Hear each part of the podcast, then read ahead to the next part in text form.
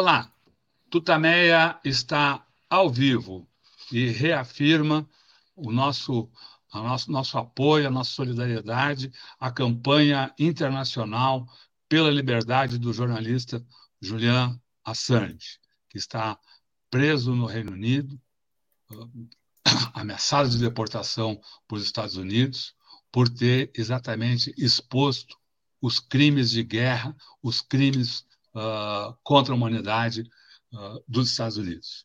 Estamos nós aqui nos nossos estúdios domésticos, a Eleonora. O Rodolfo. E do outro lado uh, da tela conversa conosco o Fernando Castro, você já conhece de seus livros, seu trabalho sobre educação, mas eu passo a bola para a Eleonora agora, para ela fazer, então, uma apresentação como mando figurino aqui do nosso entrevistado e iniciarmos, então, a entrevista desse quase fim de tarde. Eleonora.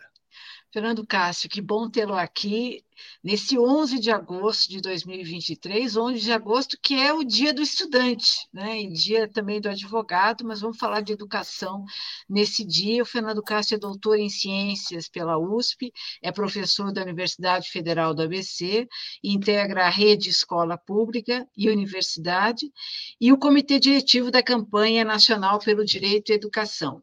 Fernando, vou começar te pedindo uma avaliação mais geral. A gente tem muitos temas para discutir, tem a discussão do, tem o debate sobre o ensino médio, tem a, a, os ataques também aqui à educação promovidos pelo governador Tarcísio, é, a destruição feita pelo, pelo Bolsonaro. Em que pé você diria que a educação brasileira está? É, bom, é, primeiro cumprimentar, né, Rodolfo, a Eleonora, agradecer o convite, cumprimentar todo mundo que nos vê e dizer que, bom, mais ou menos uns quatro anos atrás, né, em 2019 ali, metade do ano, é, eu organizei um pequeno livro, né, chamado Educação contra a Barbárie, é, cujo objetivo era um pouco construir um quadro, né, um quadro da, da educação brasileira a partir de dois eixos, né? Um eixo de uma barbárie gerencial, né? Que aí que agride a educação e agride a escola de fora para dentro, né? E uma outra barbárie, uma barbárie reacionária que agride a escola de dentro para fora, né? Então, o que a gente, o que eu sou levado a concluir, né, a partir dessa pergunta é que o livro continua muito atual, infelizmente. Então, e claro, nós tivemos aí é, quatro anos do governo Bolsonaro, com os seus desdobramentos, né, tanto as suas consequências ali, quanto aquilo que sobrou, como uma, como vocês aí mencionaram na descrição da nossa atividade, da nossa conversa aqui, que é um entulho bolsonarista. Então, a gente agora tem que se haver com esse entulho bolsonarista, além de outros entulhos que já vinham sendo acumulados, com os quais a gente está lidando agora. Então, a, a, a, minha percepção é, primeiro, uma percepção de terra arrasada, que, que tem vários aspectos a, a tratar, né? vai do ensino superior à educação básica, da creche ao ensino médio, das políticas de alfabetização às políticas de formação de professores, né? é tudo. Né? É, e desafios concretos que nós temos para o presente. Por exemplo, nós temos que pensar num plano nacional de educação para o próximo decênio, nós temos desafios de regulamentar vários aspectos do financiamento da educação que estão, não estão regulamentados, nós temos um desafio de rever é, de maneira muito severa a reforma do ensino médio e assim sucessivamente. Então, nós temos é, uma grande quantidade de coisas para é, tirar da frente e uma grande quantidade de coisas para rever, né? E muitas disputas abertas ah, atualmente na sociedade, né?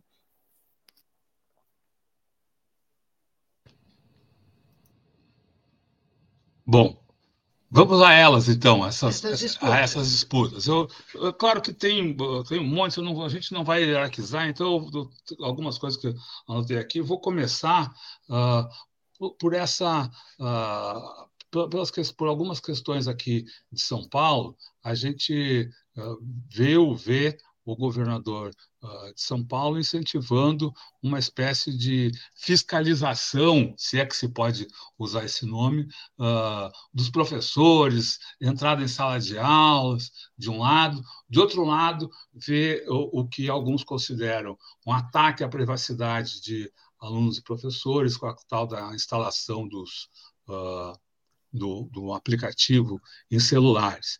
Uh, dá a impressão, posso, posso estar errado, uh, que isso é uma espécie de corolário de coisas que o São Paulo viveu, o Brasil viveu, mas São Paulo viveu de forma muito marcante também, essa, a ideia da escola sem partido, da fiscalização, da monitoração irregular, né, criminosa até, da, da, do trabalho dos professores.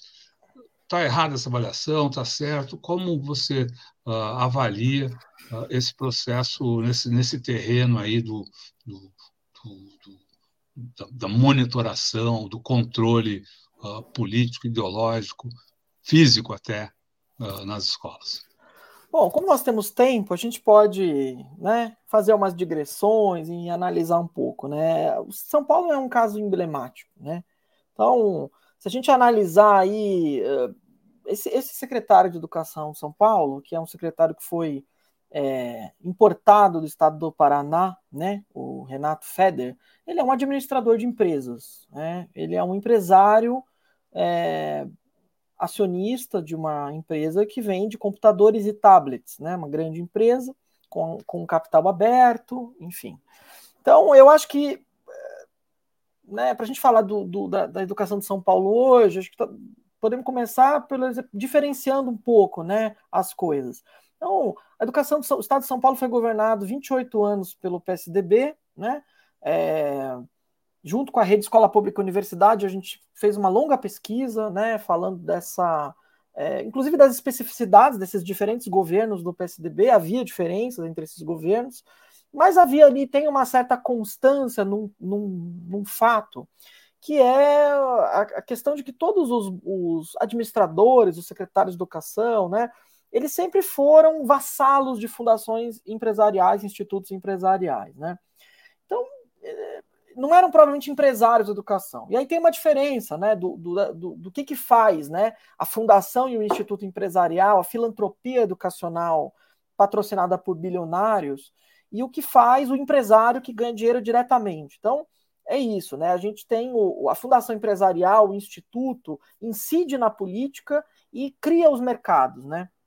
Cria as, as, as políticas que favorecem determinados arranjos é, público-privados e que favorecem o mercado. Então, muda-se o currículo, reforma-se as exigências para formar os professores, é, muda-se o sistema de avaliação e tal, e aí, num segundo momento, a partir dessas novas demandas de mercado, né, criadas dentro dos sistemas públicos, vai se contratando as empresas para prestar o serviço A, para fornecer o, o, avaliação B, o, a assessoria C, né? A, a situação agora é outra. A gente tem um empresário que tem contratos ativos com a Secretaria da Educação, né? é, e que tem contratos, inclusive ativos com outras áreas do governo estadual de São Paulo. Até hoje, o próprio Estadão publicou isso, né? Veja que o Estadão é, um, é insuspeito de ser um, um jornal, digamos, é, é, opositor do governo de São Paulo. É, né, tipicamente um, um, veículo que apoia tudo que faz o governo de São Paulo e tem adotado uma postura extremamente crítica, dado, dado o nível né, de é, imoralidade explícita que se instala com a coisa. Então, é isso. Né? Então, se a gente analisa, por exemplo, o primeiro semestre desse ano, é, a gente não teve muita, né, muita é, esse secretário e, e a gestão dele não teve, não tiver, não teve muita, é, muito destaque, etc. Né? No mês de maio, eles, eles, ele tentou anunciar uma coisa um pouco ridícula, que era de mudar a sede da Secretaria da Educação, daquele prédio histórico na Praça da República, para um escritório na Faria Lima, que é uma coisa absurda, né? totalmente desnecessária, mas que mostra e, que serve como uma, uma, uma evidência, ainda que anedótica, da, da falta de noção e da própria irresponsabilidade é, do empresário, do administrador de empresas com o recurso público. Porque é isso, é uma coisa absolutamente desnecessária você sair da sede histórica da Secretaria de Educação, fica no centro da cidade de São Paulo, para ir para um lugar onde as pessoas né, nem, nem conseguem acessar. Agora, mais recentemente, a gente consegue listar uma série de coisas, de anúncios que foram feitos e que são anúncios desastrosos e que mostram aí uma concepção de educação que é uma concepção do bolsonarismo, né? Inclusive, é importante é, é, destacar isso. Quer dizer, o bolsonarismo se especializou, né, ao longo dos anos do governo Bolsonaro, em é, governar por anúncios. Anuncia-se e aí vai se testando a recepção dos anúncios na sociedade e aí vai se modulando. Então, o anúncio praticamente nunca é acompanhado por um ato administrativo concreto. É simplesmente um anúncio que serve, inclusive, como motor para que o, o secretário possa ocupar as manchetes, ainda que pela via da crítica. Então, é mais ou menos isso que está acontecendo. Então, por exemplo, a gente vai ver, nos últimos dois meses, o governo de São Paulo anunciou um programa de ensino profissionalizante simplificado para substituir um, pro, um programa que, que o João Dória já tinha criado, é, é isso, né? Em vez de oferecer ensino profissionalizante numa escola técnica, vai oferecer ensino profissionalizante na escola estadual regular, com todas as suas precariedades, ofertado por professores e professoras contratados do ensino, do ensino técnico privado, né? Então, esse tipo de programa. É, uma avaliação em larga escala, totalmente digital, que eles criaram, mudaram o nome da avaliação que havia e que agora ela é feita via tablet. Vejam vocês a coincidência, né? o, o administrador de empresas, vendedor de tablets, cria uma avaliação totalmente digital que obriga a rede estadual a fazer o uso permanente do tablet para fazer a aplicação da avaliação. Né? Durante a aplicação dessas avaliações do primeiro semestre, várias escolas basicamente não tinham a quantidade de equipamentos suficientes, cada estudante fazia avaliação num dia diferente, todo mundo compartilhava as respostas no, no, na hora do intervalo, avaliação zero validade, é, basicamente feita de um jeito caótico, simplesmente para justificar a compra do equipamento eletrônico. Né? É, em seguida, uh, anunciou-se o enxugamento dos itinerários formativos do ensino médio para 2024, uh, sem qualquer debate com a rede, sem qualquer consulta, é, substituindo itinerários que já eram ruins por outros piores. Né?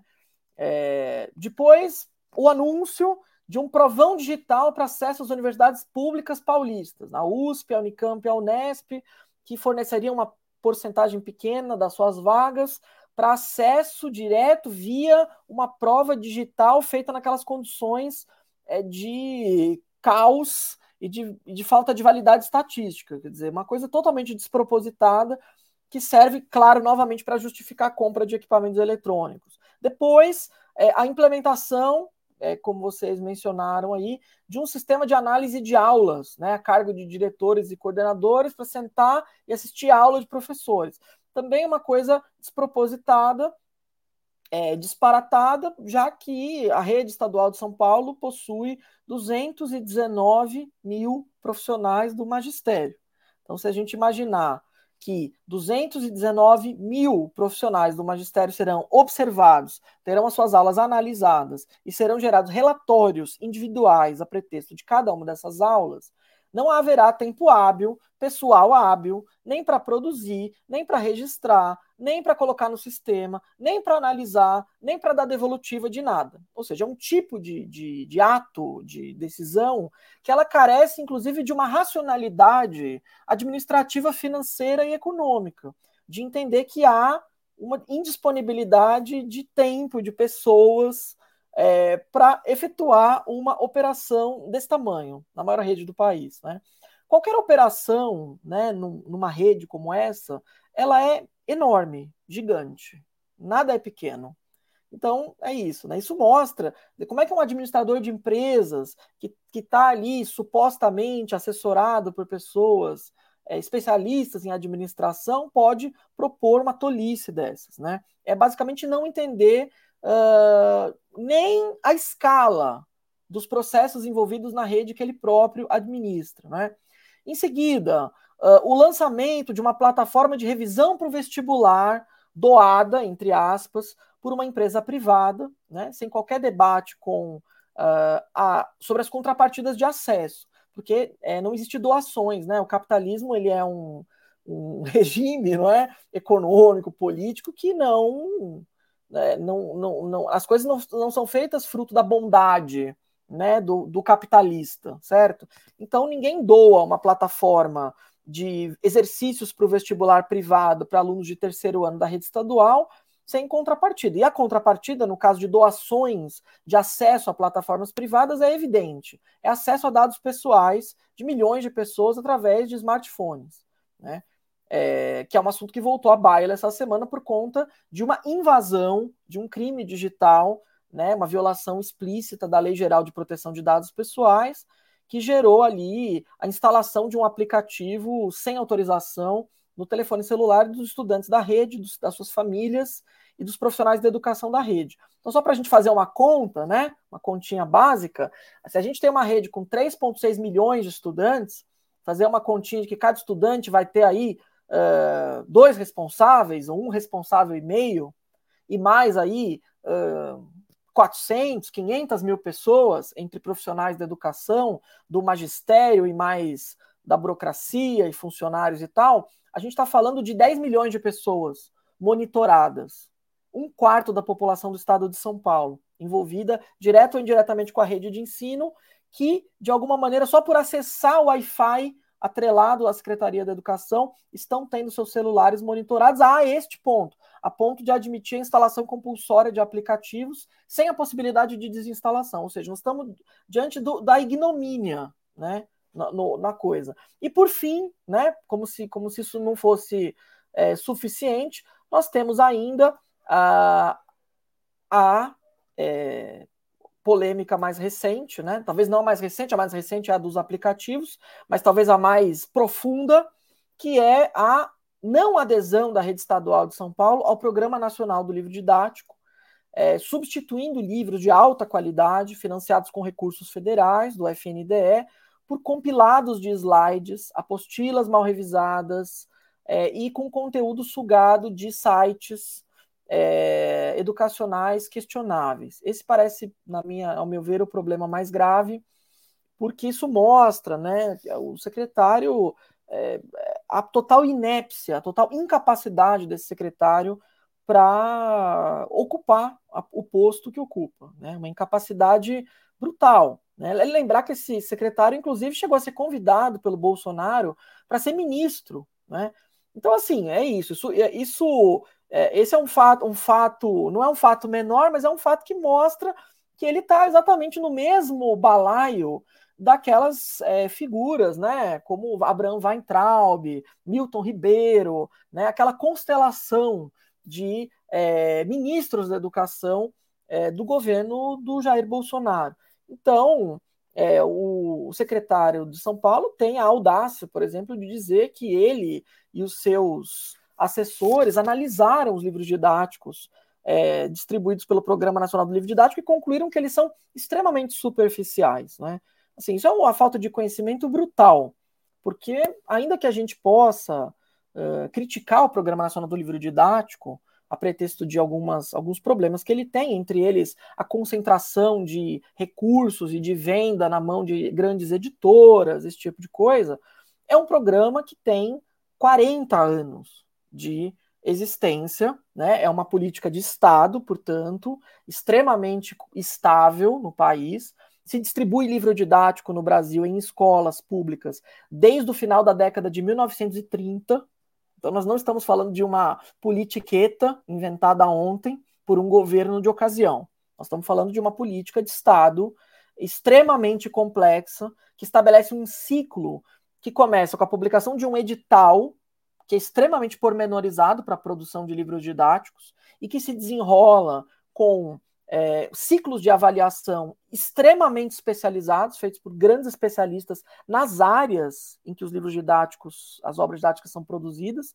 E a mesma coisa vale para obras literárias, que também são fazem parte do programa. E aí então se produz catálogos de, de, livros que são escolhidos nas escolas. Ou seja, nós não estamos falando de materiais didáticos feitos é, de improviso, né? Feitos aí por alguém que não saiba do que está falando, né?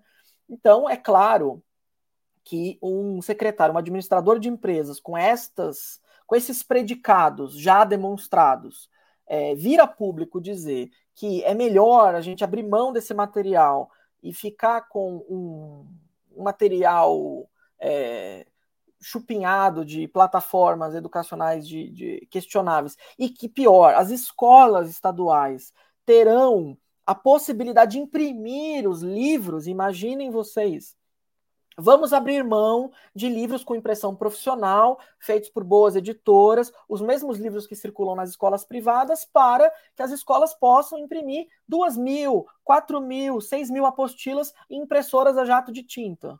Escolas que não têm impressora, que não têm tinta de impressora, que não têm papel e que não têm pessoal para fazer a impressão. Então vocês vejam que esse tipo de anúncio carece de uma racionalidade elementar, né? Sobre o que, que é o funcionamento da, do cotidiano de uma escola, né? Então não, não, não tem a menor razão. E a coisa, e a coisa escala é, de maneira insólita, né? Que aí o secretário, ao, ao ver a sua inépcia total em relação ao funcionamento da rede, vai dizer que é, que o problema dos livros do PNLD é que os livros eles não são consumíveis, quer dizer, que o aluno pode anotar no livro didático.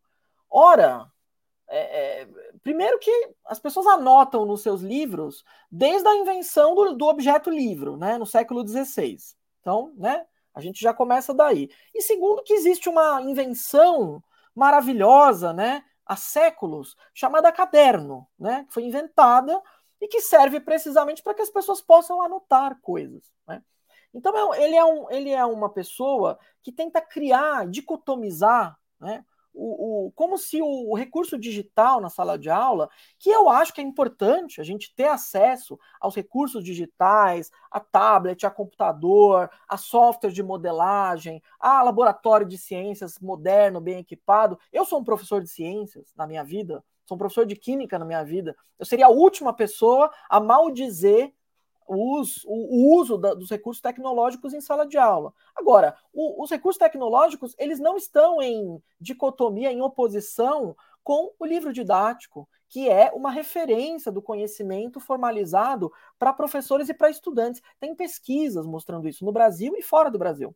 Tem países que digitalizaram o livro didático e voltaram atrás na digitalização do livro didático ao notarem que os hábitos de leitura dos estudantes estavam ficando prejudicados, que o tempo necessário para a leitura, o desenvolvimento das atividades estava prejudicando os processos de aprendizagem em sala de aula.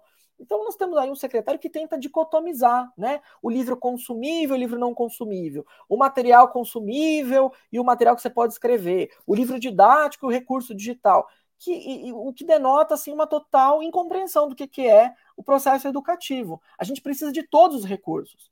Os professores e as professoras têm que ter a possibilidade de escolher o livro didático que mais lhe apraz, a possibilidade de ter acesso a recursos digitais de alta qualidade para né, que essas coisas possam confluir numa melhoria do processo pedagógico. Então, por tudo isso, a gente já identifica que nós temos uma, um problema, um problema grave na Secretaria de Educação de São Paulo. Claro que o governador do estado, que é um, um, um bolsonarista é, assumido, não é nenhuma pessoa que esconde né, as suas vinculações com Bolsonaro, traz Bolsonaro, exibe Bolsonaro, né, o inelegível Bolsonaro, é, e, e tem esse secretário que é um empresário da educação. Né? Eu tenho uma avaliação que posso compartilhar com vocês Estou é, aqui preparando, inclusive, uma, uma coluna para publicar na Carta Capital, na minha coluna regular. É, fui analisar, por exemplo, alguns números da empresa Multilaser, né, para entender um pouco assim do que, que nós estamos falando. Né?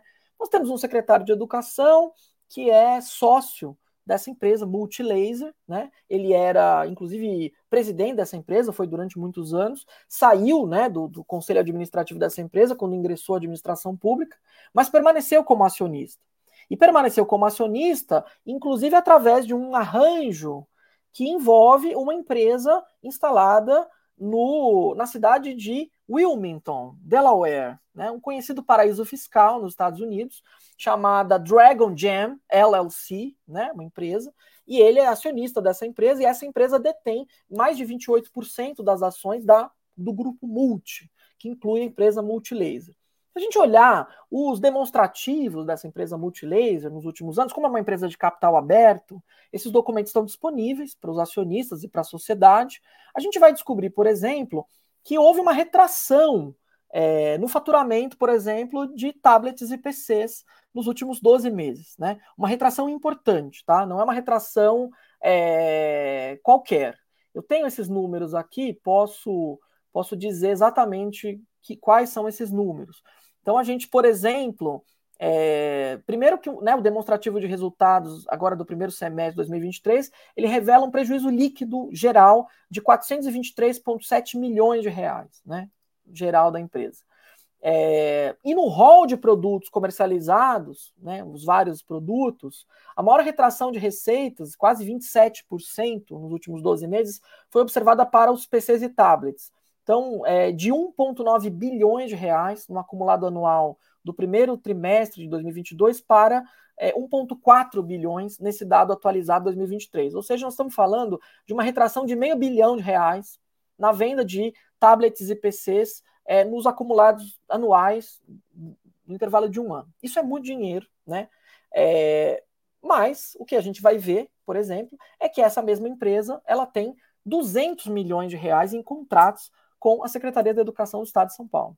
Então, a Secretaria da Educação do Estado de São Paulo, em só em tablets e notebooks, em 2023, ela assinou, celebrou 988 milhões de reais em contratos. Né? Isso no dia entre o dia 21 e o dia 30 de dezembro de 2022. Né?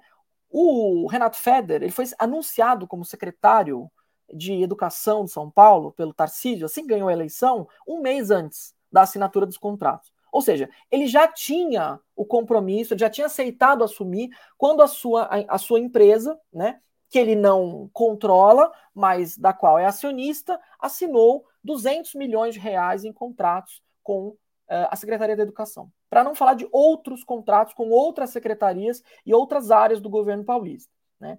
É, eu não sou tão, é, digamos assim, drástico a ponto de dizer que é, porque o secretário Feder, ele é um homem assim, tem uma fala mansa, calma, né? É um coach empresarial. Ele pelo menos simula essa essa essa persona, né? Então ele é gentil, né? Não é como o Rocieli Soares, o seu antecessor, que era uma revista prepotente, com manias de grandeza. Né? É um homem né, que tem uma aparência mais plácida, um pouco passivo-agressivo, né? tem uma, uma, uma outra forma de, de, de atuar, né? O que acontece é isso. Eu não, te, eu não imagino, quer dizer, sabendo que ele é um homem inteligente, é um, né, um empresário que né, tem 28% aí de uma, de uma empresa que vale alguns bilhões, é, ele não está né, interessado em colocar o seu negócio em risco, criando manchetes para o noticiário policial. Né? Então, assim, eu, eu sou levado a crer que a, a estratégia né, do, do secretário, né, pensando como homem de negócios, é prospectar negócios para o longo prazo, né? É pensar isso. Você tem uma retração, é, mas se você muda as políticas educacionais e torna, por exemplo, a rede de ensino dependente da compra periódica de equipamentos eletrônicos, que vão decaindo com o tempo, vão ficando obsoletos, é assim que funciona, né? É, programada ou não a obsolescência, a tecnologia ela precisa ser trocada de vez em quando. Os equipamentos quebram, é, os estudantes são né, o que são, a escola é bagunçada, enfim, você precisa manter a coisa funcionando. Ou seja, é um, é um cliente, né, o governo de São Paulo, que vai aí celebrar contratos anuais de um bilhão de reais. E se 20% desses contratos anuais irão para a empresa do secretário, nós temos, na verdade, um cliente que é capaz de manter a sustentabilidade do negócio do secretário no longo prazo. É disso que nós estamos falando. Né? E, e ser secretário de São Paulo, também é importante lembrar, é, é ter influência política sobre os secretários municipais de educação do estado de São Paulo. São Paulo tem 645 municípios. É também ter influência sobre secretarias estaduais de outros estados, nesses espaços de encontro entre os secretários de educação. Ou seja, é sim uma possibilidade de prospectar negócios e de assinar contratos, não agora, para expor os acionistas, expor a empresa, porque não é não é estratégico fazer isso, mas para o futuro. Né? Então, é, esta é a questão que se coloca. E todas as, todos os anúncios que eu mencionei, todos eles basicamente servem como justificativas para a compra de equipamentos eletrônicos, a compra de aplicativos, a compra disso. Tudo gira em torno disso, né? Você esvaziar, né, o livro didático, esvaziar a formação dos professores, esvaziar tudo. Até o concurso público foi esvaziado. Né? Hoje em dia, nos concursos públicos do Estado de São Paulo, a videoaula produzida pelos professores vale mais do que um diploma de doutorado. Vale mais do que a experiência docente. Isso, isso, é, isso também já foi divulgado pela imprensa. Então, a situação do Estado de São Paulo é essa, né? É, é, é um bolsonarista, um bolsonarista dessa linha empresarial, é, gafanhotesca, né? Que está aí para de fato, operar o erário público com, é, com, dessa forma. Talvez não operar diretamente nesse momento, mas construir as condições políticas para garantir a sustentabilidade dessa operação do erário daqui 5, 10 anos. Então, é, é isso. Agora, tem essas questões que são, digamos assim, é, das contradições mesmo da direita, né? O Feder, por exemplo, é conhecido por ser um defensor da laicidade no ensino. O que se choca, por exemplo, com as concepções de uma outra ala do bolsonarismo, que é fundamentalista, fanática. Por isso mesmo é que não deu certo a ida dele para o Ministério da Educação. As alas é, é, mais retrógradas desse ponto de vista, do, do, dos comportamentos e tal, é, se opôs. Né? Mas é isso, é, um, é, um, é uma pessoa que está totalmente integrada neste, nesse projeto mesmo de, de privatizar. Né? O Feder tem um livro conhecido, né? não esqueci o título, mas que tem N frases assim, né? muito sintomáticas que falam isso. Ele é uma pessoa que não acredita na capacidade do Estado de oferecer educação pública. E, e portanto, toda a ação, toda a atuação dele na administração, ela serve para enfraquecer os poderes e as capacidades estatais de garantir o direito à educação. Então a gente está diante, talvez eu, é, eu me alonguei no, no, no, na explicação, mas é um exemplo bastante didático para a gente entender o que é que ficou do bolsonarismo para que a gente tenha que se haver no Brasil. Um, de, um desses exemplos é este secretário, né, que vem para é, arrasar mesmo com a escola. E, e, e termino essa, esse trecho aqui da minha intervenção dizendo isso, que a terra arrasada ela é perfeitamente funcional para o projeto reacionário do tipo escola sem partido, para esse tipo de projeto. Porque a escola, quanto mais debilitada ela for, quanto menor for a capacidade dessa escola de responder, né, do ponto de vista pedagógico, educacional, político, pedagógico, mais ela vai ser um terreno fértil para que esse tipo de, pro, de, de projeto reacionário possa vicejar, né? É, então, é, é por isso que essas coisas estão conectadas, elas não estão separadas. Legal. Queria pegar então aí dois aspectos. Primeiro, uh, você falou de, uh, né, de crime cibernético, na, na, sua resposta falou de crime cibernético, e, e, e ao fazer toda esse, essa uh, apresentação do, do, da ação do secretário de Educação, você listou uma série de coisas que podem ser vistas, no mínimo, como conflito de interesse, de repente pode chegar até a, a, crime de responsabilidade. Sobre essa, ou mais, né?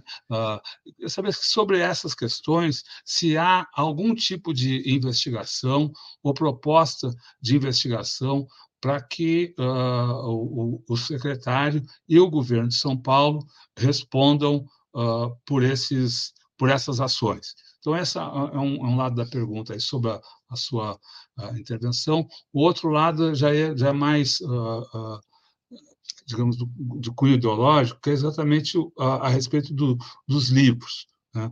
Dos livros, talvez é o, o mesmo aspecto que, é, que é essa a, a, a supervalorização de videoaulas, como você falou agora, na avaliação de professores ou na avaliação de currículos, uh, talvez ela esteja uh, nesse mesmo terreno da uh, destruição dos livros, a questão do, do, do, dos conteúdos como forma de aprimorar ou de facilitar a dominação ideológica e o não crescimento do espírito crítico nas crianças e nos jovens. Tá? Bem, eu, primeiramente, eu vou dizer assim, o Ministério Público de São Paulo, ele tem um grupo de ação especializado em educação que é, felizmente, muito atuante. É, acho que a gente tem sorte de ter um, um, Ministério Público que atua na área de educação e que conhece a legislação educacional. Então, prontamente, o Ministério Público instaurou um inquérito civil para justamente investigar é, os, é, investigar as ações relacionadas a essa recusa é, do Programa Nacional Livre Didático, que é, é uma irresponsabilidade, né? É, 10 entre 10 educadores consideram uma irresponsabilidade a tomar decisão. Até as fundações empresariais consideram uma irresponsabilidade a tomada de decisão. Então vocês vejam como, assim, é, realmente é impopular a decisão, não é?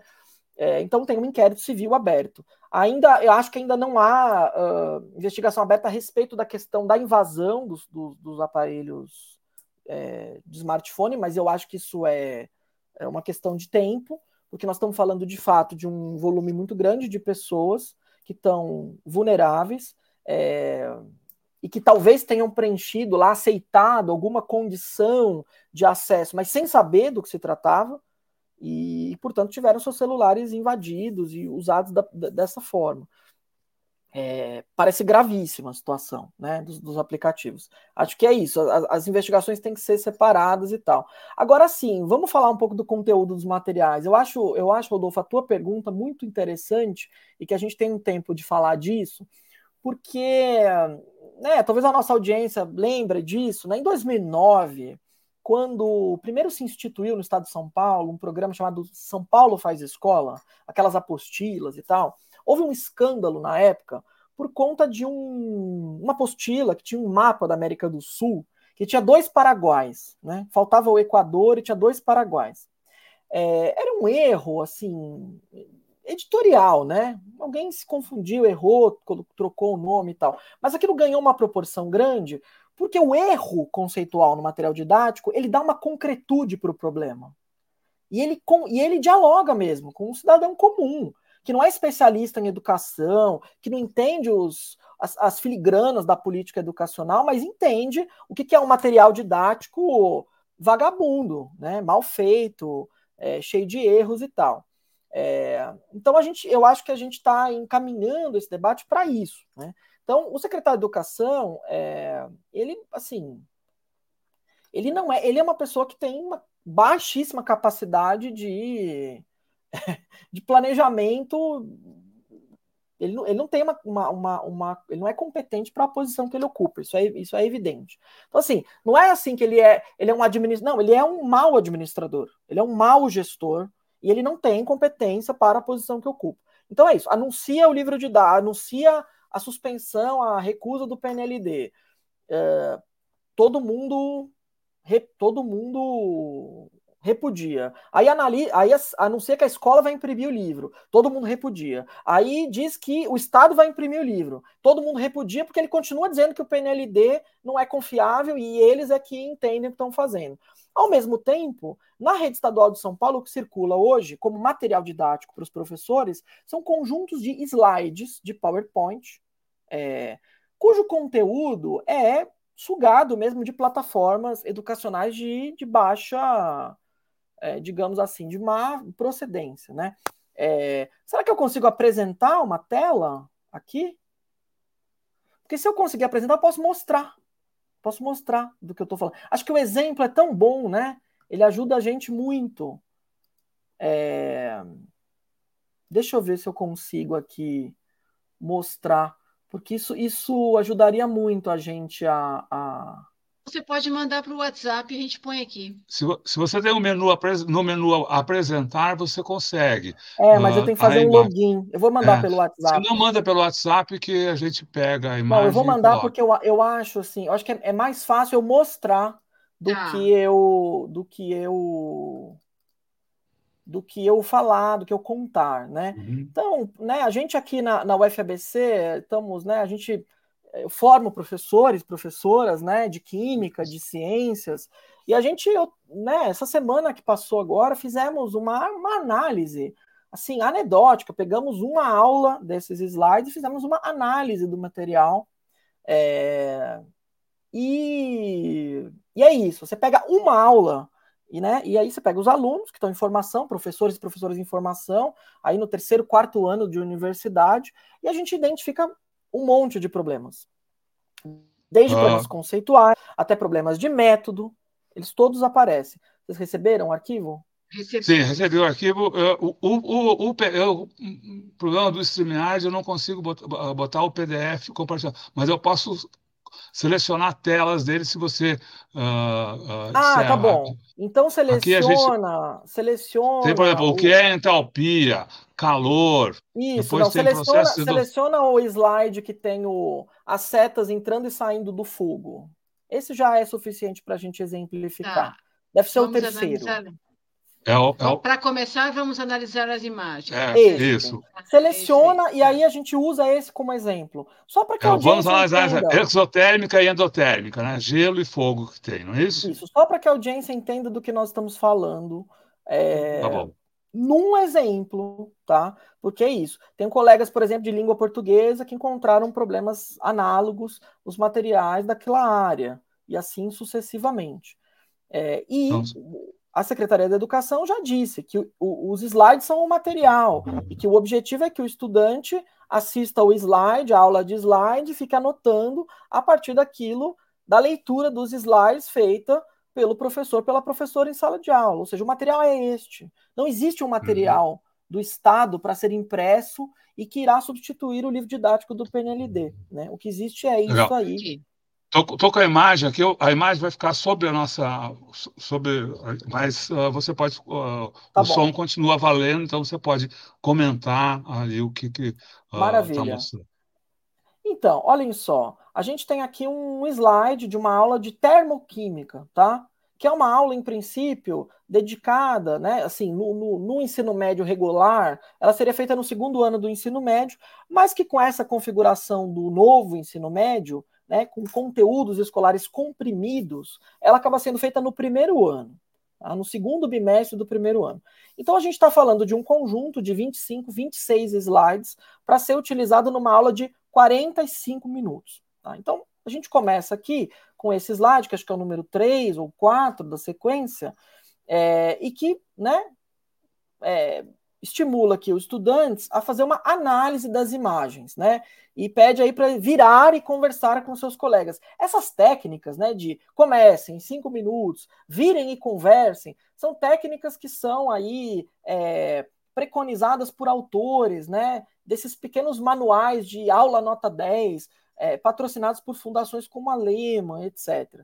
Mas esse slide ele tem uma coisa mais interessante, que é exatamente essas imagens, né? O fogo e o gelo, com essas setas saindo e entrando, né?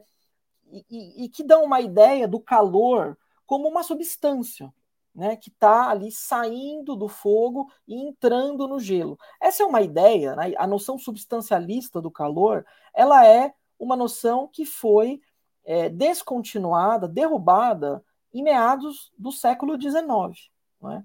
Então, ela é uma noção é, que está totalmente superada pela, pela ciência contemporânea. Eu estou dando um exemplo, porque se vocês olharem uma aula sobre reações em fase aquosa, vocês vão encontrar conteúdos ultrapassados, conteúdos falsos, conteúdos que foram falsificados pela ciência, por exemplo, no século XX. Né? Então, nós estamos falando de materiais didáticos que, que, que são trazidos e copiados diretamente dessas plataformas é, da internet que não tem nenhum tipo de crivo, de análise, de avaliação. É um, é um negócio sem qualquer tipo de controle, de cuidado, de validação, de revisão. É, e isto é utilizado e é celebrado por esse secretário como alguma coisa relevante. Então, notem, E, se a gente olhar essa aula como um todo, a gente vai ver, esses slides estão disponíveis na rede, vocês podem procurar isso, vocês vão ver que é, aquilo é impossível de trabalhar numa aula de 45 minutos. Né? Então tem um momento em que eles pedem para os estudantes construírem um glossário sobre termoquímica, com todos os termos que eles aprenderam, numa aula de 45 minutos. Uma coisa impossível, né? que não é factível. Então, é, é, é, desse tipo de coisa que nós estamos falando. Os dois paraguaios, minha gente, fica. É, quem, quem dera, que saudades dos dois paraguaios, né? Porque agora nós estamos falando de ciência pré-século XIX, ensinada como se fosse alguma coisa ensinável nas escolas. Né? E isto aí é, é, substituindo materiais com revisão rigorosa, como é o caso dos materiais do PNLD. Então, essa é a situação do, do, do Estado de São Paulo. É, entendo que o debate sobre os conteúdos, os erros conceituais, ele vai precisar se desenvolver para que fique mais, digamos assim, concreta a discussão, porque esse secretário precisa ser impedido de recusar os livros do PNLD e o governador precisa ser responsabilizado pelos atos irresponsáveis, impensados ou, ou deliberadamente pensados do seu secretário, que são irresponsáveis e que é, é, prejudicam a educação do Estado, né? Isso tem como consequência, é, uma das consequências, eu imagino, ao longo do tempo, aumentar a diferença uh, de, pelo menos, de informação, de qualidade da informação oferecida para os alunos do, da, da, da, rede pública e para os alunos de escolas privadas. Ou não tem, tem nada a ver? Tem essa, tudo a ver. E eu acho que a partir daí a gente pode engatar um outro assunto, que é a, a questão mais geral do ensino médio, né? que é uma questão da pauta nacional, tem tudo a ver. Né? É, é, o que é mais curioso é que o Programa Nacional do Livro Didático, eu estava inclusive conversando com colegas aqui que estudam livro didático, que são especializados nisso, e que vão me dizer isso, que o Programa Nacional do Livro Didático, ele além de tudo, ele melhora ao longo do tempo a qualidade dos livros didáticos. E, é, e, e, veja, essa melhora da qualidade do livro didático público, ela também reverbera na escola privada, que usa o mesmo livro didático. Então, quando o Estado né, recusa o livro didático, de fato ele está criando uma diferença, porque o PNLD garante que a escola tem acesso aos mesmos livros didáticos que os estudantes, por exemplo, que estudam nas melhores escolas privadas têm acesso. Né? É, eu não estou dizendo que o livro didático é a única fonte de conhecimento, mas é uma fonte de conhecimento importante, válida e que tem que estar disponível. É, é, é isso que, que eu digo como educador. Agora, é, tudo isso né, acontece num contexto mais geral, um contexto mais amplo do país, que é o contexto da reforma do ensino médio, que é, há alguns anos vem aí andando a passos lentos, né? Primeiro se vendendo como uma grande revolução na educação nacional. A reforma do ensino médio é uma, uma herança do governo do Michel Temer, né? Com todas, a sua, to, com todas as suas características, né? De baixa legitimidade social, né? De é, implementar políticas antipovo, grandes reformas impopulares, a reforma do ensino médio é uma dessas reformas impopulares, né? tanto que foi inclusive aprovada via medida provisória é, e ficou ali, né, dentro de um, de um debate público é, na grande imprensa, muito orbitando em torno do, dos, dos, entre aspas, especialistas, né, das fundações empresariais, dos bancos, exaltando as, essas características maravilhosas e essas promessas que a reforma do ensino médio fazia é, de é, realizar a liberdade de escolha, de aumentar a carga horária na escola, especialmente a escola de tempo integral, de garantir a, a, a profissionalização no ensino médio, uma série de promessas que foram feitas é, e que né, alimentaram um debate sobre a reforma da última etapa da educação básica no Brasil, que era totalmente fundado em abstrações. Né?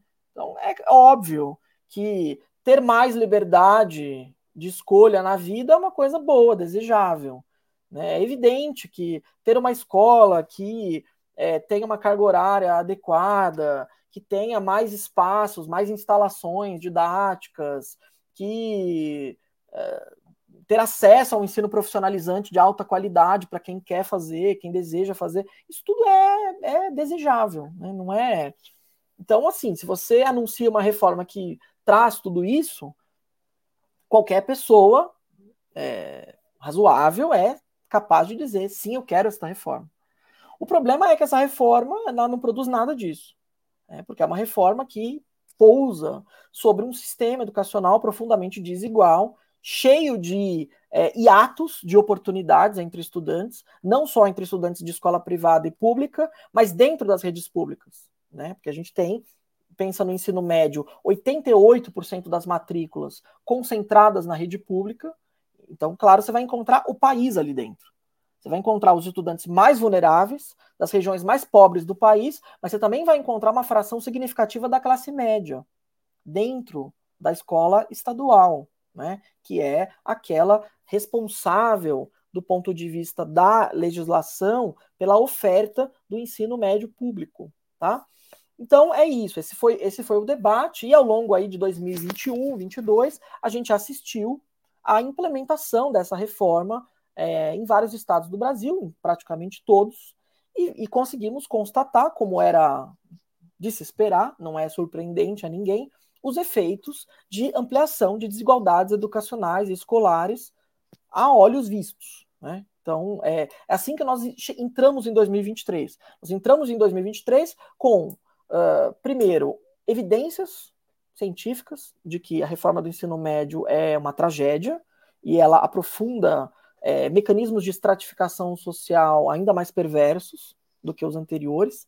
Nós chegamos com é, uma situação de é, desalento e miséria nas escolas, com estudantes de terceiro ano do ensino médio sem uma aula, nem de história, nem de química, nem de física, nem de nada, e com uma expectativa de fazer o Enem no final do ano totalmente frustrada, e com a expectativa de que a eleição de um governo de tendência é, democrática, mais popular, mais progressista, gerasse é, uma, uma reação e, é, idealmente, uma revogação desta excrescência, né, que é a Lei 13.415, que é a reforma do ensino médio.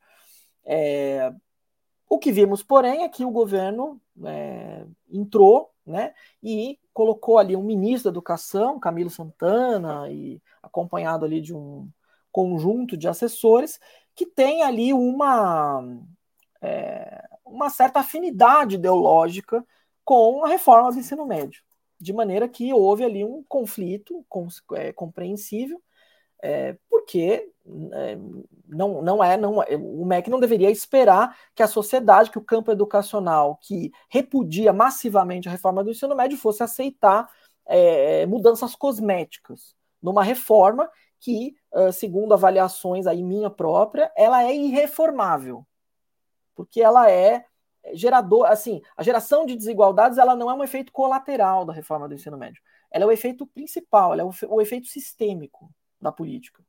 E se você tem uma política educacional que tem como efeito sistêmico a geração de desigualdades, a conclusão que a gente tira é que essa política não deveria existir, porque a função do Estado brasileiro, segundo a Constituição, o artigo 3 é combater desigualdades, não gerar desigualdades, não ampliar desigualdades. Então, nós começamos este ano de 2023 com essa expectativa. Então, se hoje nós temos é, é, essa consulta pública, ainda que é um pouco fajuta, e uma proposta aí de, de mudar um pouco, né, ou, de, ou de trazer de volta para os estudantes da escola pública a sua formação geral básica, as suas horas letivas, é porque houve um movimento é, expressivo, né, que inclusive retirou das fundações empresariais a possibilidade de defender a reforma do ensino médio. Né? Então é isso. Eles tiveram que aceitar, que, que assumir que uh, a reforma que eles elaboraram, que eles implementaram, causou uma tragédia, produziu os piores efeitos possíveis. Não é um problema de implementação, não é o governo Bolsonaro responsável, porque as fundações empresariais, juntamente com as secretarias de educação, implementaram a reforma em conjunto. Existem dados mostrando isso, está nos documentos, nos planos de implementação estaduais. Nada disso é é, proselitismo eleitoral. Isso tudo está em documentos públicos, disponíveis para quem quiser ver. Né? Então, é isso. Temos uma reforma que tem problemas de concepção graves, problemas de implementação graves e um campo educacional do país inteiro dizendo que ela tem que ser revogada. Então, esse é o nosso, o nosso atual estado de coisas. Né? E, claro. E, como é que você vê é, o, governo Lula lidando com isso? Quer dizer, você falou antes, da, lá no início, da, dos governos do PSDB aqui em São Paulo sendo vassalos dessas, desses agrupamentos empresariais. Há também uma visão agora de que esses grupos empresariais meio que capturaram uma boa parte da estrutura estatal em várias áreas, mas na educação especialmente.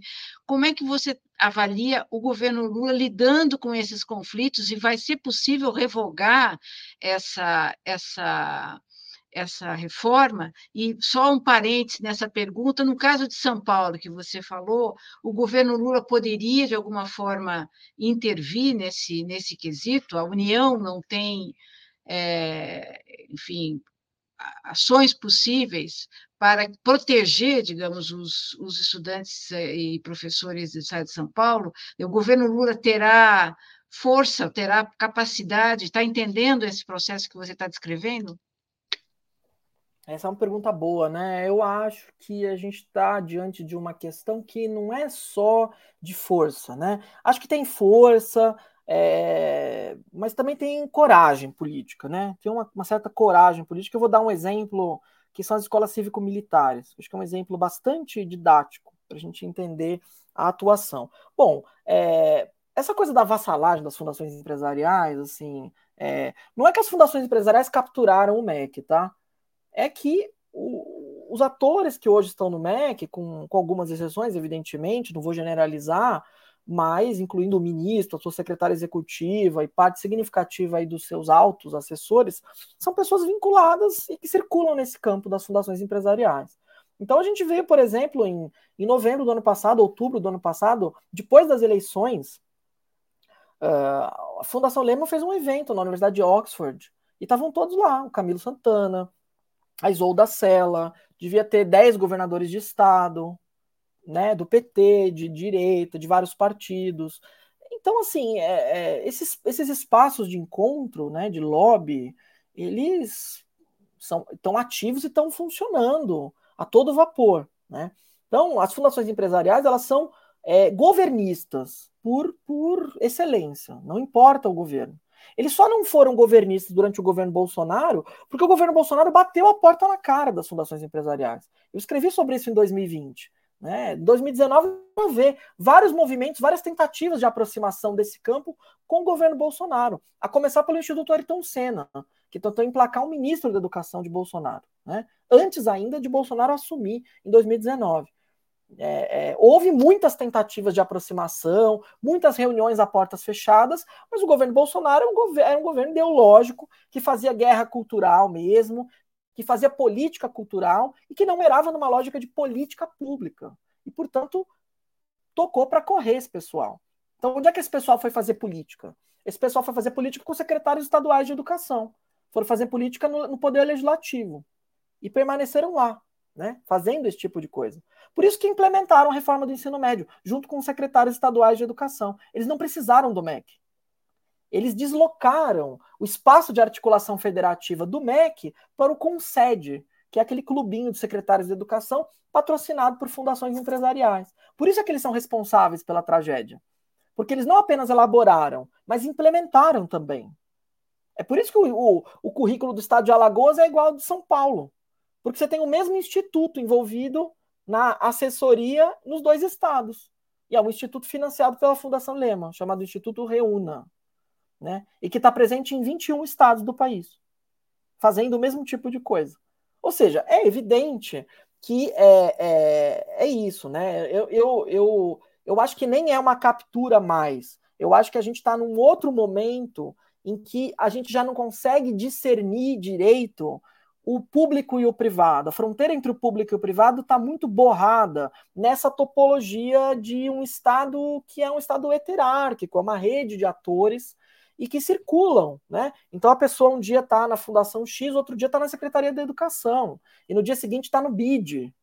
Então essas pessoas estão exatamente circulando nesse lugar e produzindo a política educacional. E do lado de fora disso está o campo educacional. Do lado de fora disso estão as universidades, as escolas, os estudantes, os professores, os movimentos sociais. Quem de fato está na escola, no chão da coisa, na pesquisa, quem estuda a coisa seriamente, rigorosamente e tudo mais. Então é, é, mais ou menos isso, assim. Se o governo Lula vai ou não enfrentar isso. Bom, o governo Lula foi obrigado a enfrentar isso no caso do, do, da consulta pública do ensino médio. A mesma coisa as escolas cívico-militares, que eu disse que ia mencionar. É, veja bem, o governo Lula é, descontinuou a política do governo Bolsonaro, o programa chamado PSIM, né? Programa de Escolas Cívico-Militares. Mas veja bem, ele descontinuou a política nacional, mas ele não emitiu nenhum parecer, nenhum comunicado, por exemplo, nenhum posicionamento educacional, pedagógico, desaconselhando os estados a militarizarem escolas, dizendo explicitamente, textualmente, que escola não é lugar de polícia. Percebe? Então você, você me pergunta, Eleonora, é, o, o, Ministério pode proteger, pode intervir? O, o, o Ministério tem várias formas de intervir, e é, talvez não no sentido de intervir desse ponto de vista de obrigar, mas no sentido de induzir outras coisas. Quer dizer, você pode ter um programa que induza, por exemplo, a desmilitarização escolar. Você pode ter, por exemplo, é, algum tipo de regulamentação no âmbito do Conselho Nacional de Educação ou, ou coisa que o valha, é, explicando e desaconselhando e desestimulando esse tipo de coisa. Agora veja bem, um dos estados que mais militarizou a escola no Brasil é a Bahia. Isso antes ainda do governo Bolsonaro. Então a gente vai ver que militarização escolar não é assim um. Ba Bahia que estava da... sob o... Bahia que estava sob o governo do Rui Costa, que é ministro do, de Lula isso. hoje. Né? E antes do Rui Costa, do Jacques Wagner. Né? Então é isso. A gente está falando de é, é, né, e, e, é uma, uma, um governo, um estado governado por um governo que também tem uma das polícias com a maior taxa de letalidade no país. Então nós vamos ver que, essa, que esse debate sobre a militarização ele também não está bem resolvido dentro do próprio, do próprio grupo que hoje governa o país. Né? Então é isso. Em vez de o governo Lula adotar uma postura mais firme que além de descontinuar o programa, de emitir posições, acabou sendo quase servindo como escada para que governadores de vários estados viessem a público dizer: vamos continuar militarizando escolas. É. Se eles vão desmilitarizar, nós vamos militarizar 20. Justamente ah, porque falta uma posição, né? Uhum. Fernando, só uma, uma posição sua, uma definição sua sobre a atuação, os objetivos dessas uh, organizações empresariais que tentam, e, a, e com sucesso, moldar a educação pública e privada. O objetivo é ser, como você disse, em relação ao, ao, ao, até o secretário aqui, é meio ser um gafanhoto, fazer negócio, lucrar em cima desse orçamento, né, mamar em cima desse, desse orçamento público, que é grande, o objetivo mais profundo ideológico, o objetivo é, é instituir essa filosofia do empreendedorismo, de cada um se vire, e, e destruir a, a, os princípios da educação é, é, pública universal? Qual é o objetivo dessas organizações que são é, que têm essa face é, de estudos científicos sobre como melhorar a educação e fazer mais inclusão e tem um discurso que acaba atraindo pessoas como você citou aí de muitos matizes políticos diferentes. Qual é o objetivo desses grupos? É destruir a educação para os mais pobres, é, é fazer mais mais desigual, produzir mais desigualdade, é fazer negócio, é tudo junto? Olha, essa pergunta é super, super difícil de responder, né? É, porque assim, a resposta mais fácil a essa pergunta é dizer que é isso, que eles querem destruir tudo, que são gafanhotos, que querem meter a mão no fundo público e tal. Mas do ponto de vista te tecnicamente, é mais complicado do que isso. Né? Primeiro porque nós estamos falando de grupos é, filantrópicos, nós estamos falando de filantropia educacional. Quando a gente fala de Fundação Lema, de Itaú Social, esse pessoal todo, todos pela educação, quando a gente fala desse pessoal, a gente está falando de filantropia educacional. Então, tecnicamente, o que esses, essas pessoas fazem é, entre aspas, contribuir para a melhoria da educação do país. Agora, veja bem, o que, o, o que, a gente está falando, né? Quando a gente fala de contribuir para a educação do país, né, na, na perspectiva desses grupos? É a contribuição para o desenvolvimento da educação do país dentro da perspectiva do seu projeto societário. E aí nós estamos falando de elites econômicas, classes dominantes, bilionários, que querem permanecer como estão. Né? Então, assim, a ideologia do empreendedorismo, o empreendedorismo da favela, o empreendedorismo não sei quê, todas essas coisas, esses. Quer dizer, quando você vai ver a Rede Globo, ver o intervalo da Rede Globo, vamos ativar o empreendedorismo. Esse pessoal está disputando uma concepção de educação na sociedade. Né? O neoliberalismo, ele não é assim. É, o Estado mínimo, como algumas pessoas costumavam conceituar é, erroneamente. O neoliberalismo ele é uma forma de inteligibilidade do mundo, ele é, uma, ele é, uma, ele é um modo de vida, né? que vai colocar, né, transferir para todas as esferas da, da vida nossa é, a lógica concorrencial, a lógica individualista. É, então, assim, a ideia da, da, do empreendedorismo é, é, disso que nós estamos falando. Estamos falando de uma disputa é, de construção de um projeto societário atomizador, cada vez mais individualizante. Então, é isso que essas pessoas estão disputando. Né? É por isso que essas pessoas querem, por exemplo, colocar na escola a aula de resiliência, a aula de empatia, né?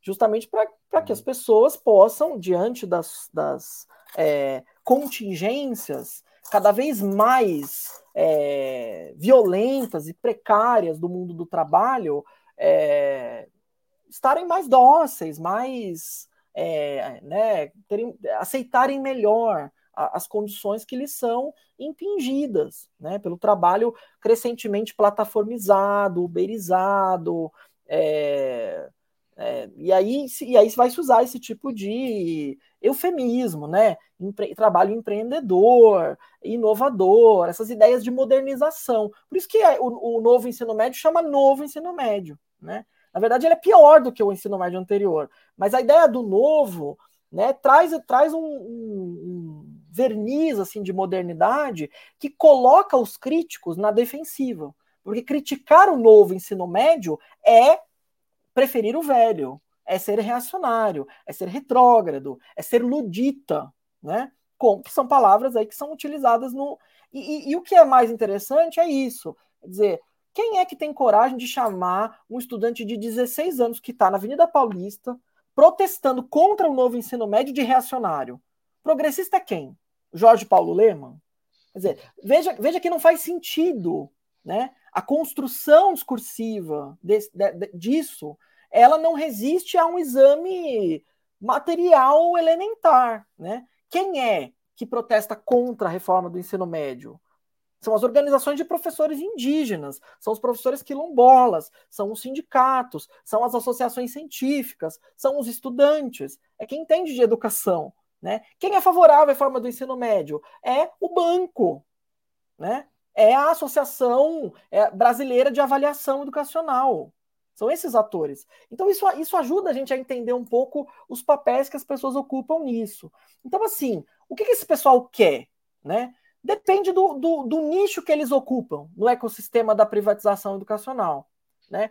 A, a filantropia educacional ela é uma, uma, uma forma de é, levar adiante o projeto societário das elites. Né? Isso está digamos assim, atrelado a esse segundo nicho, que é o nicho que explora diretamente o mercado? Sim, está. Né? Agora, do ponto de vista assim, da pesquisa, né, a gente está no momento de construir pesquisas empíricas para mostrar essa conexão. E aí isso envolve olhar mesmo é, quem é fulano de tal, pega o CPF do fulano de tal, vai na junta comercial de São Paulo, vai ver as empresas em que o fulano de, de tal é acionista. E aí você vai descobrir a conexão entre a filantropia que o fulano de tal pratica e os negócios que fulano de tal pratica. E aí a gente consegue identificar isto. Essas pessoas que ocupam esse duplo lugar. O lugar de quem cria mercados, né? de quem muda as políticas, elabora as políticas, de quem faz lobby, de quem promove os espaços de encontro entre ministro, secretário, fundação, assessoria, de preferência fora do Brasil, longe do, do escrutínio do povo, né? E, e cria os mercados, e aquele segundo ator que tem a empresa que vai vender a tecnologia, o equipamento, o livro, a assessoria, a plataforma, a startup, a aceleradora de impacto, etc. Né? Todo esse ecossistema de finanças que vai produzir essa forma contemporânea da privatização da educação, que é a forma financiarizada. Né? A gente não está mais falando de uma privatização da educação que é só é, vender um produto. Nós estamos falando de uma forma da privatização da educação que já tem hoje mecanismos financeiros para transformar a vulnerabilidade social de um estudante da periferia de São Paulo em fonte de lucro no mercado financeiro. Né? Então, existem mecanismos, por exemplo, contratos de impacto social, títulos privados, em que você é, investe e aí alguém vai lá prover uma política, faz uma política. Se a política é, tiver impacto, você recebe. Se não tiver impacto, você não recebe nada. Usando pessoas como cobaias humanas, em experimentos sociais. Esse tipo de coisa já existe pelo mundo. Esse tipo de coisa já, já se tentou implantar no Brasil, até agora sem sucesso, mas isso tudo já está acontecendo, né? E aí a gente vai observar quem é que são os atores que colocam essas coisas para funcionar. A gente vai encontrar gente que atua também na filantropia empresarial, como os grandes e as grandes beneméritas da educação brasileira, né? Essas grandes famílias e tudo mais. Então é isso. A gente tem é, as duas coisas, né? A gente tem primeiro uma um projeto societário concentrador é, que de fato compreende que uma boa escola é uma coisa que não é para todo mundo e que a gente tem que investir, focalizar o investimento educacional num setor da população. E aí basta ver essas políticas de ensino de tempo integral que estão implementadas nos estados. Todos, são, todos esses programas são excludentes. Todas essas escolas são escolas mais brancas, são escolas que atendem estudantes mais ricos, menos estudantes beneficiários de programas sociais e menos gente. Né? Temos, inclusive, trabalhos publicados aqui em São Paulo que mostram isso. É, então, é uma, é uma ideia de focalização da política educacional que, vejam vocês, é contrária ao universalismo que é preconizado na Constituição de 88. Então, na prática, a minha avaliação não é tão otimista, é que nós estamos ali, é, nós estamos diante de um processo aí paulatino de corrosão do projeto distributivo do direito à educação inscrito na Constituição de 88. E nós temos um desafio que é de combater e de reverter esse processo. Felizmente, nós estamos num momento político em que a gente tem um presidente da República que diz que é, toda hora é hora de protestar, né? Toda hora é hora de criticar. Antigamente as pessoas eram um pouco ingênuas e achavam que criticar é, fragilizaria né, o governo, a, a plataforma de esquerda. É, eu discordo dessa noção, discordava antes, discordo agora, mas acho que a gente aprendeu um pouco que é, a disputa política é necessária, é fundamental, porque é isso, né? A gente viu um Bolsonaro, né? O que, que ele pode fazer, o que, que um ator político desse tipo pode fazer, né? Num tempo curto, que é desmontar conquistas sociais muito importantes e muito e que a gente considerava profundas, né? Mas que são menos profundas do que a gente imaginava. Então, me parece que esse é o nosso talvez projeto aí, né? É conter essa essa paulatina corrosão, do projeto distributivo do direito à educação no Brasil. Legal, Fernando. A gente já está meio que estourando o tempo que combinamos, mas antes de encaminhar para o encerramento, eu queria ainda fazer uma pergunta de um tema momentoso que voltou, parece ter voltado à baila nos últimos dias, uma, iniciativas no sentido de criar uma cabeça de ponte uh, para o para a instituição do ensino pago uh, nas universidades no estado de São Paulo. Ou criar uma cabeça de ponte ou generalizar isso mesmo. Então, uh, eu queria saber da sua avaliação. Em que, que pé esse projeto? Parece que, por enquanto, é um, ainda é uma coisa em debate. Não sei exatamente se já está uh, em, discussão na Assembleia e se você já vê alguma reação a essa ideia que ela volta e meia é, é trazida novamente para a mesa aqui e tem sido sucessivamente derrotada pelo movimento estudantil, pelo, pelos professores, enfim, pelo, pelos movimentos sociais uh, do, do, do, do, Brasil. Olha, Rodolfo, eu vou dar uma resposta muito rápida para isso. Assim, eu vi o texto e tal. É, eu acho que a gente não precisa nem repercutir isso, percebe? É, é, isso é aquele cabotinismo bolsonarista, né? De você lançar um negócio absurdo para ganhar. Eu nunca tinha ouvido falar nesse deputado estadual, né? Até então. Então, é, esse deputado só se tornou conhecido para mim, que conheço né, relativamente bem o, o parlamento aqui né, do, do, meu estado, é, por conta disso, né, dessa proposta absurda, disparatada com argumentos é, absurdos. Então, eu acho que assim, é, o objetivo dele é esse, né? É suscitar debates, é suscitar análises. É, só que as ideias são tão esdrúxulas que elas nem admitem uma análise, elas estão abaixo da crítica. Então, eu entendo que faz parte desse tipo de estratégia, que é manjada já do bolsonarismo, né? De lançar coisas ao vento e de nos provocar para que a gente gaste a nossa energia, o nosso precioso tempo comentando absurdos. Portanto, acho que não devemos perder a nossa, o nosso tempo, a nossa sexta-feira com isso. Legal. Fernando, a gente queria agradecer muito a sua participação aqui no Tutameia, agradecer também a, ao povo que se reuniu aqui numa assembleia mesmo para uhum. acompanhar a, a sua, as suas reflexões, as suas informações, muita, muita informação mesmo para uh, subsidiar o debate. E lembrar a todos que essa entrevista fica disponível, pode ser revista, usada para uh, em grupos de estudo, por exemplo, Basta buscar por Tutameia TV e você nos encontra nas várias plataformas de podcast, no Twitter, no Facebook, no YouTube. No YouTube, não deixe de se inscrever no nosso canal, clicar na sinetinha para receber aviso de novos vídeos. Visite também o site Tutameia. O endereço é tutameia.jor.br. E agora, a gente devolve a palavra uh, para o nosso convidado de hoje, para que dessa vez, sem perguntas, o Fernando possa uh, mandar sua mensagem, fazer sua fala para o povo que está aqui conosco e que seguirá com a gente pela internet afora. Fernando, muito obrigado, a palavra é sua. Quero só agradecer a você, Rodolfo, a você, Leonora, pelo convite, pela oportunidade de falar e desenvolver coisas que muitas vezes nas entrevistas mais rápidas a gente não consegue. É, reforçar isso, que nós estamos aí, temos vários desafios é, políticos, educacionais pela frente, é, temos aí um, além de um entulho bolsonarista muito grande, temos também um entulho neoliberal, de, de seguidas reformas neoliberais, é, patrocinadas aí por elites econômicas nos últimos 30 anos no Brasil, que vem produzindo tragédias sobre tragédias, né? O neoliberalismo é isso mesmo, né? Ele erra né? Errar faz parte da natureza dele, né? reformar sucessivamente o Estado.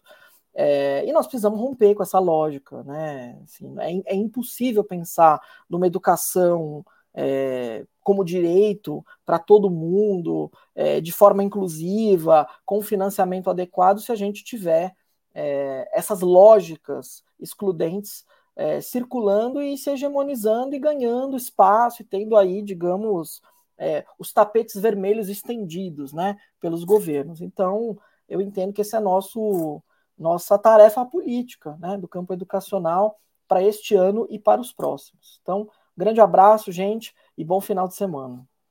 Muito obrigada, Fernando. É, Fernando. Muito obrigada. Boa noite, bom fim de semana. Tchau, tchau, tchau, pessoal.